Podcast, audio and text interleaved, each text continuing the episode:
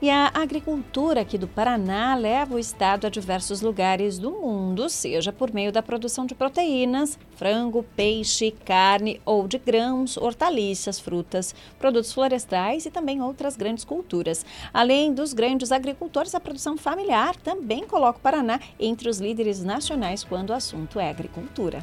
O agronegócio representa 35% do PIB do Paraná e somos o estado que tem a maior industrialização do agronegócio brasileiro, sem contar com o cooperativismo, que é o mais forte do país.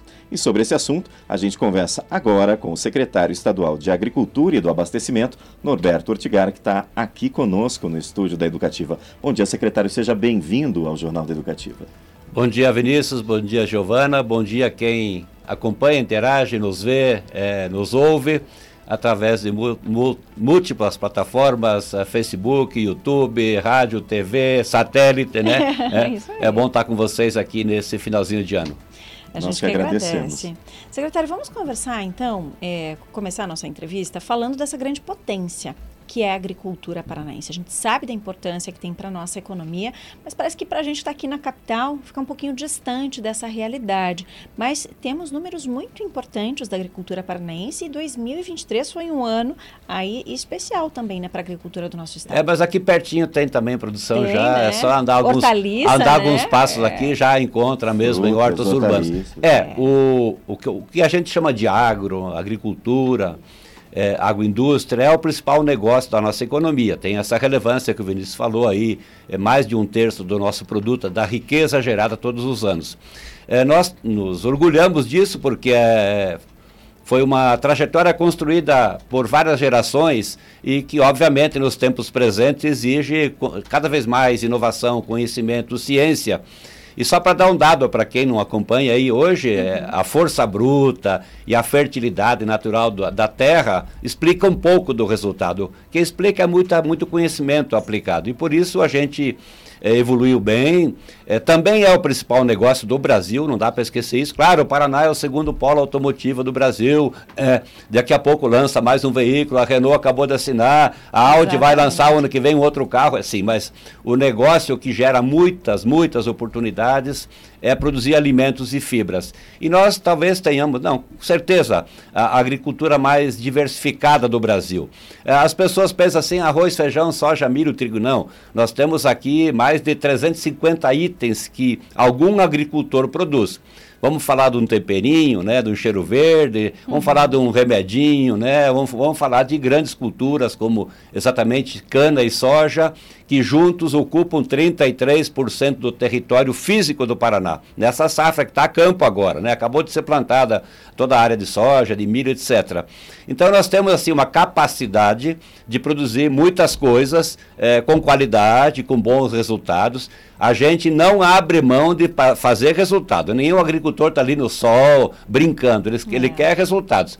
Mas nós aprendemos a fazer uma agricultura que a gente chama nos tempos presentes, né, sustentável. Aqui é uma capacidade de fazer hoje, amanhã e sempre, mantendo essas condições do ambiente bem resolvido. É o sinal para o mundo que o mundo xinga a gente porque chama o Brasil de desmatador, de veneneiro, né, de foguista.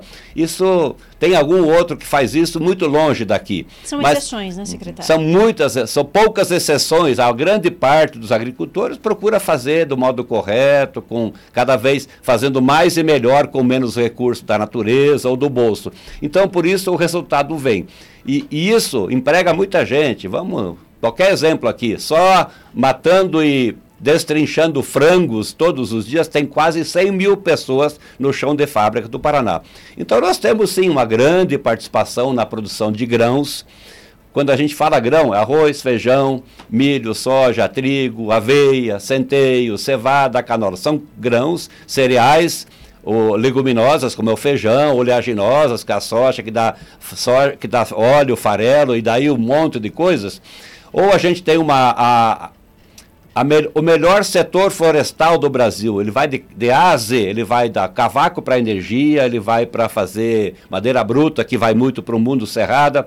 É, vai as placas, né, que faz é, os painéis, MDF, a gente faz papel e celulose. E passamos a exportar, inclusive, através do mais moderno terminal é, do mundo, aqui em Paranaguá, 200 milhões de investimento, é, que a gente manda hoje um tipo de celulose que a gente importava até três anos atrás. Uma forte participação paranaense no setor de sucro alcooleiro, então produção de etanol com ou sem água, anidro ou hidratado, uhum. né, para mistura ou uso no tanque. É, nós temos grande produção de açúcar, Paraná é um grandioso e, e ganhou muito preço nos últimos três anos, está em alta no mundo, uma grande produção o principal polo produtor de amido. Ah, o que, que tem um amido? Quer fazer pão de queijo? Quer fazer uhum. embutido? É, quer, fazer, quer mandar para a NASA para usar a, a, nossa fécula? O Paraná produz dois terços da fécula, então tem muita gente que se dedica a produzir e processar. Nós somos um grande polo produtor de erva mate, dois terços do Brasil tem a sombreada e tem aquela de céu aberto um pouquinho mais amarga, né, que vem ganhando mais usos na indústria Felizmente, além de chimarrão, tererê e chamate, então um desafio tecnológico. Somos um grandioso polo produtor é, é, de, a gente chama de horticultura, legumes, verduras, flores. Aí tem uma miscelânea, tem uma, uma, uhum. uma fieira um de coisas. Né? É grande, é uma lista grande de coisas que a gente produz. Obviamente, o maior polo produtor de batata do Brasil, em duas safras. Né? Nós temos tabaco, são 27 mil famílias, e o Brasil exporta 90% do seu tabaco, você não faz isso. E a principal fonte de renda de pequenos agricultores, né, que aí um alqueire em meio de chão tira a principal fonte de sua renda, e se o Brasil não fizer isso, e isso não é apologia ao tabagismo, é, a gente entrega ao mercado para canadense, para turco, para chinês. Então, é uma oportunidade para a gente produzir aqui, gera muito tributo e a gente manda, repito, 90% do que o Brasil produz para o mundo e nós temos aqui 27 mil famílias envolvidas. Enfim, nós temos, nós somos o principal polo produtor de carnes, né? Vamos lá, grandioso em frango, são 9 milhões de frango por dia que a gente abate aqui no Paraná, é, que está presente em mais de 150 países, que você acabou de fazer menção, a nossa participação no mundo, ganhando importância. Nós somos um grandioso polo produtor de carne suína, é uma carne, a proteína uma das mais baratas que vem ganhando, inclusive, na competição com a carne de boi, que ficou cara para a média do nosso bolso, hum. e ela está ganhando, assim, participação no consumo, uma carne saudável, é a carne mais consumida no mundo. E com o fim da fitosa, em 2021, nós estamos prospectando todo dia mercados novos, tentando abrir a exportação. Tanto é que nos 11 primeiros meses desse ano houve um crescimento importante do abate, processamento e exportação de carne suína. Setor de, também, né? setor de peixes, é. que a gente está crescendo 15%, 20% ao ano, 3, 4, 5 grandes frigoríficos, mais dois em instalação. É, o que, que é isso? Isso é transformar o que tem em abundância é, que é soja e milho, que normalmente vai barato para o mundo, em coisas com mais valor agregado, gerando aqui empregos. Enfim, nós temos aqui inúmeros exemplos é, da capacidade de produzir é, de gerar oportunidade né, em qualquer, na roça ou na indústria para mandar comida para o mundo. Secretário, e, a, agroecologia, inclusive, tem se ah, destacado, né? Sim. 16% a, dos agricultores a, desse segmento estão aqui no Paraná, é, são mais de 4 mil agricultores. A gente até fez uma reportagem especial sobre isso, né? Uma cadeia que movimenta né, todo esse setor, que também tem destino né, para esses alimentos, as escolas no programa né, é, do governo que abastece as escolas com merenda saudável aí, né? É, aqui são as formas de fazer agricultura, né? as formas de. Uhum. Uma forma é mais convencional, que a gente, desde os anos 50, usa certas ferramentas tecnológicas é, sem as quais não teria havido comida no mundo, é que é a proteção de pragas e doenças e que é a reposição de fertilidade. Bom, isso nos trouxe até aqui, daqui para frente não dá salto de quantitativo nem qualitativo. Daqui para frente é uma talvez uma agricultura um pouco mais biológica. Por isso a presença crescente de bioinsumos bicho para cuidar de bicho, bactérias, uhum. fungos, algas, é, insetos encapsulados ou não, para controlar enfermidades, pragas que vêm afetar a produção. E sim, então nós somos o principal polo produtor de orgânicos do Brasil, né? Mais de 4 mil agricultores, ontem mesmo discutindo a dificuldade de produzir muda orgânica, não tem. Né? Então nós temos um apelo, inclusive político, com Brasília, de ajustar isso ao longo do tempo para que a própria produção, é, é, do substrato do morango, que tem que ser orgânico, Sim. e tem que ser uma madeira orgânica, não sei. Mas nós temos um apelo bom. A população, pouco a pouco, é, busca alimentos em tese mais saudáveis, né, isentos de resíduos de químicos. É, a agricultura convencional, bem conduzida, com seus prazos de carência, não tem nenhum problema para ninguém. Claro que o apelo natural é melhor, então há um crescente consumo pós-pandemia, mais natural, mais zen, mais interior, está ganhando força. Então nós temos um mercado normal e nós temos um programa de Estado que busca até 2030, que é um desafio enorme, enorme, enorme, a gente conseguir produzir tudo para colocar nas nossas mais de 2.300 escolas, 1 milhão e 100 mil alunos na rede estadual, comida orgânica até 2030. E super uhum. parceria né, com as universidades também no desenvolvimento de tecnologia, na orientação a esses produtores, né, para todo um trabalho nessa cadeia. É o arranjo grande. Nós temos uma organização que trata disso, temos Câmara Técnica, temos gente pesquisando, tem as organizações das universidades, tem o nosso time do IDR, lá da pesquisa, do IAPAR, hoje IDR, e da nossa Emater, todo mundo trabalha no sentido de é, é, buscar soluções que facilitem cada vez mais a vida.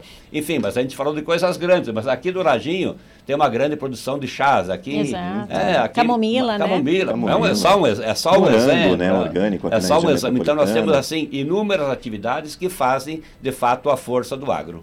E, é, secretário, a gente teve um grande desafio a ser superado nesse ano, que foi a, a ameaça né, e também a prevenção, claro, que a gente teve aqui no estado da gripe aviária. E foi superado isso aqui no estado de uma forma bem conduzida, Quem um trabalho disse? próximo. Quem te disse?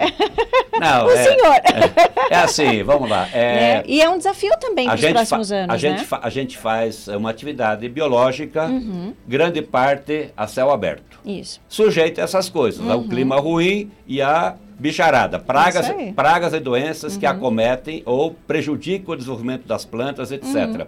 Sim, é, nós superamos a fitosa, nós superamos a peste suína clássica, e esse ano, pela primeira vez no Brasil, a presença do H5N1, que é, é o, a, o, vírus da gripe aviária, influenza aviária tal. Uhum. E chegou no Brasil. É, felizmente, por enquanto, chegou só em pássaros da natureza, aves silvestres no nosso litoral, e dois casos no Brasil em galinha caipira, dois casos só, uhum. que teve assim o um condão de imediatamente suspender as importações do Japão. Né? Um pouco é. chato, mas faz parte da regra é, dos códigos né, de comércio. E nós trabalhamos seriamente, fizemos aí dezenas e dezenas de reuniões, Desde 2011, apertando um pouco o parafuso para que os agricultores protejam o seu negócio, Sim. né? Tomam medidas de biosseguridade, né? Para proteger o principal ativo deles, negócio. Superamos isso, com certeza, mas o vírus está no Brasil.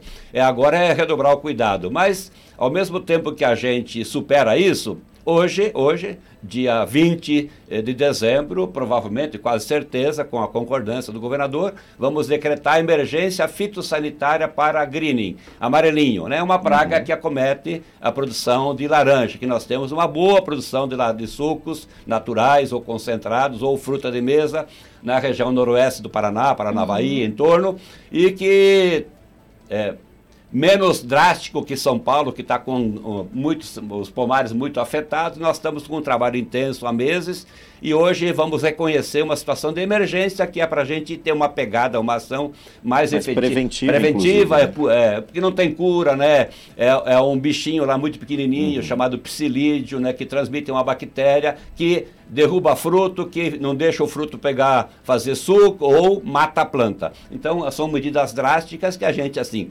limpa um trecho, vem outra porcaria, a gente trabalha no sentido né, de superar essas dificuldades. E sempre com orientação também, né, secretário? Sim, sempre, sempre em bases técnicas, sempre em bases científicas, né? É, agricultores, suas organizações e nós juntos, né, construindo sempre, porque o negócio é deles e o Estado tem alto interesse que as coisas fluam muito bem.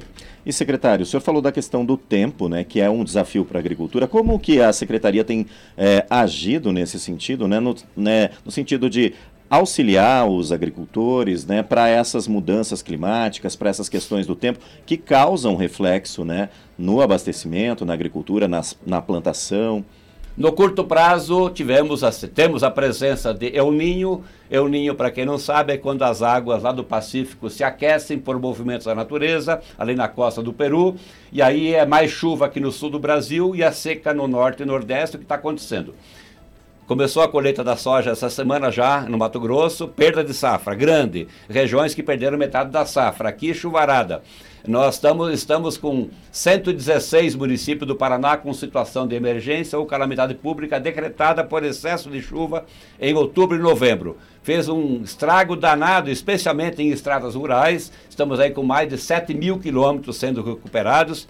Criamos aqui pela definição, decisão do governador, um fundo de combate a calamidades, implementamos e apoiamos os municípios com é, óleo diesel, equipamentos, enfim, serviços para recuperar a trafegabilidade. Junto disso veio perda. A gente perdeu uma parte é, do fim da cevada, que estava em colheita, perdeu quantidade e qualidade, perdemos uma parte do trigo também por quantidade e qualidade, perdemos fumo, hortaliça, feijão recém-plantado, perdemos soja, perdemos milho, mas nada que possa mexer o ponteiro assim da boa safra que podemos ter.